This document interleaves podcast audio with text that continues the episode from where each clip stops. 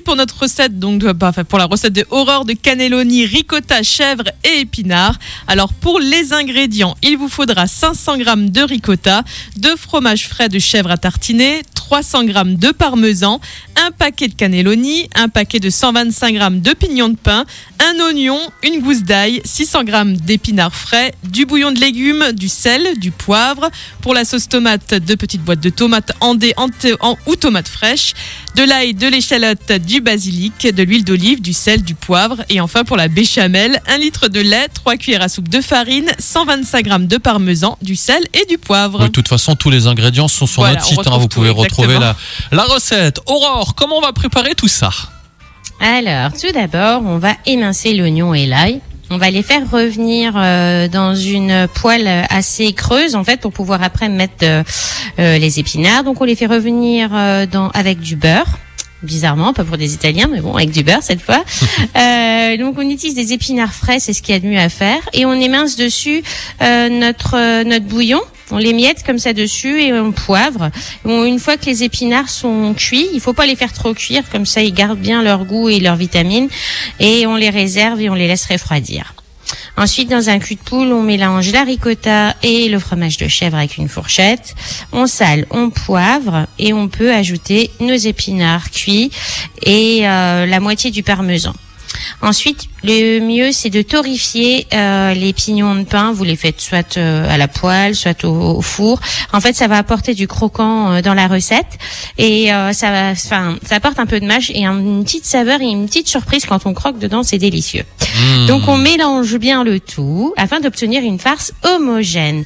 Donc, cette farce, il faut la placer ensuite dans une poche à douille. Alors, il faut avoir une poche à douille avec une ouverture assez grosse pour éviter qu'elle se bouche parce que sinon, vous allez galérer pour pour euh, remplir vos euh, vos.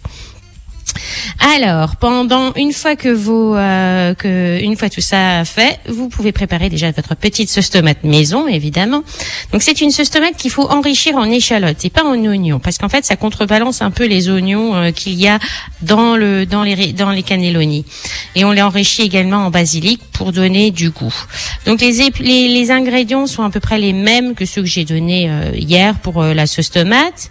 Et on doit également préparer une béchamel. Il en faut un bon litre parce qu'en fait, il faut bien recouvrir les cannelloni. euh, euh, de, euh, de, de béchamel pour bien qu'elle- pour bien qu'il cuise. Et donc dans cette béchamel, on ajoute 150 grammes de parmesan pour leur donner pour lui donner un bon goût. Ah oui, c'est bien consistant tout ça. hein. Ah. Ouais, mais c'est pas hypocalorique, hein. Faut pas, pas, va pas se mentir, hein. C'est pas une, pas le régime, hein. donc, on prépare un plat pour le four. Et donc, on commence à farcir les cannelloni. Donc, on les place bien en ligne. Euh, et si on fait un deuxième étage, il faut pas oublier de mettre de la béchamel entre les étages, Ah parce bah qu'en oui. fait, sinon, il va y avoir des problèmes à la, à la cuisson.